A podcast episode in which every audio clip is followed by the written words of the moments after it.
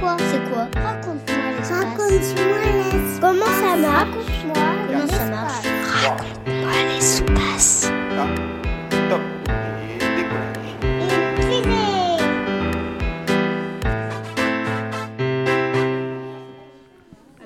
Je m'appelle Stella, j'ai 10 ans et bientôt et demi. Euh, je voudrais savoir pourquoi on veut à tout prix protéger l'eau alors que c'est une, c'est une ressource renouvelable et il y en aura toujours sur Terre. Bonjour Stella, merci pour ta question. Je m'appelle Pascal et je travaille au Centre national d'études spatiales. Et une de mes spécialités, c'est l'observation de la Terre par satellite. Et parmi les choses qu'on observe, eh bien, il y a justement l'eau. Alors tu as raison Stella, il y aura toujours a priori de l'eau sur Terre. On ne va pas la perdre, elle va changer de forme, elle change de forme, elle s'évapore, elle peut se transformer en glace, euh, elle bouge, elle peut se déplacer. Euh, c'est ce qu'on appelle le cycle de l'eau. Alors on voit par exemple que cette eau parfois elle manque. C'est ce qu'on appelle la sécheresse. Parfois au contraire il y a trop d'eau. Ça prend la forme de, grosses tempêtes avec des inondations. Et là évidemment c'est très dangereux parce qu'il peut y avoir des, des accidents, des destructions de maisons, etc. Alors pourquoi on s'inquiète ces derniers temps? Eh bien parce que on a ce qu'on appelle le changement climatique, dont tu as dû entendre parler. C'est quoi le changement climatique? Eh bien c'est tout simplement l'augmentation des températures euh, moyennes sur l'ensemble de la Terre. Euh, en fait, l'homme, par son activité, hein, les êtres humains euh, peuvent avoir un, impact sur l'environnement. Et en particulier, quand on se déplace, dans les transports, quand on se chauffe, les activités dans les usines, le climat se réchauffe et ça, ça peut avoir un impact sur l'eau justement. Puisque, comme tu le sais, si on met un glaçon au soleil, il va fondre. Si on met aussi de l'eau au soleil, elle peut s'évaporer. Ou dans une casserole, hein, tu vois, quand on met de l'eau dans une casserole, le niveau d'eau dans la casserole va diminuer et au contraire, il va y avoir de la vapeur d'eau.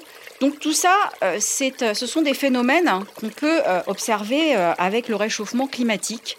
On peut aussi prendre l'exemple, si tu as, si tu as de l'eau douce qui est exposée au soleil, elle va chauffer, elle va se transformer en vapeur, elle va aller dans l'atmosphère et elle peut retomber sous forme de pluie dans la mer. Et dans la mer, l'eau est salée. Et donc celle-là, par exemple, on ne peut pas la boire. Raconte-moi l'espace. Alors justement, pourquoi l'eau est vitale? Tu le sais, tu utilises de l'eau tous les jours, tu bois de l'eau, tu te laves avec de l'eau. Mais l'eau est également très utile dans beaucoup d'activités euh, des gens, hein, de- au quotidien, tous les jours. Euh, et c'est euh, très utile pour produire de l'électricité, par exemple. Peut-être que tu ne le sais pas, mais on va avoir besoin d'eau pour produire de l'électricité. Et tu le sais également, on a besoin d'eau pour arroser les cultures, les plantes, notamment pour se nourrir, pour manger. Donc l'eau est vraiment ce qu'on appelle un bien vital, un bien vital pour la vie des êtres humains sur Terre, mais également la vie des animaux. C'est pour ça que c'est important de ne pas gaspiller cette ressource en eau. Et c'est également pour ça que c'est important de comprendre ce qu'il se passe au niveau de ce fameux cycle de l'eau. Et au CNES, on travaille sur des satellites pour mieux comprendre ce cycle de l'eau. Alors on a par exemple des satellites qui vont observer euh, ce qu'on appelle la couleur de l'eau, ce qui permet de, voir si l'eau elle est propre, si elle est polluée. Voilà, donc si par exemple elle, peut, être, euh, elle peut être consommée. Euh, mais on a également un, satellite qui est vraiment très fort, qui s'appelle SWOT, qu'on a lancé en décembre l'année dernière avec nos collègues américains. Et SWOT, en fait, il va observer toute l'eau qui est à la surface de la Terre. Il voit euh, le niveau des mers, le niveau dans les lacs, dans les fleuves, et même dans le canal du Midi, par exemple, qui est pourtant pas bien gros. Et donc, on a euh, ces, capacités maintenant, grâce à SWOT, d'observer euh, presque la totalité des eaux de surface euh, de la planète. Alors, dans ta question, tu disais qu'il y aura toujours de l'eau sur Terre. Alors, c'est pas forcément vrai.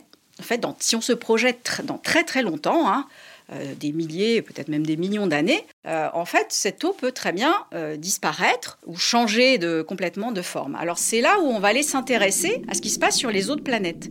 Par exemple, sur Mars, on sait, grâce à des petits robots qui vont euh, rouler à la surface de Mars, euh, ou des satellites qui tournent autour de Mars, on sait qu'il y a eu de l'eau.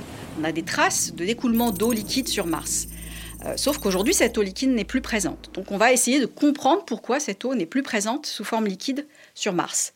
Euh, un autre exemple qui est très intéressant, c'est Vénus. C'est une planète qui est proche du Soleil et donc il y fait très chaud.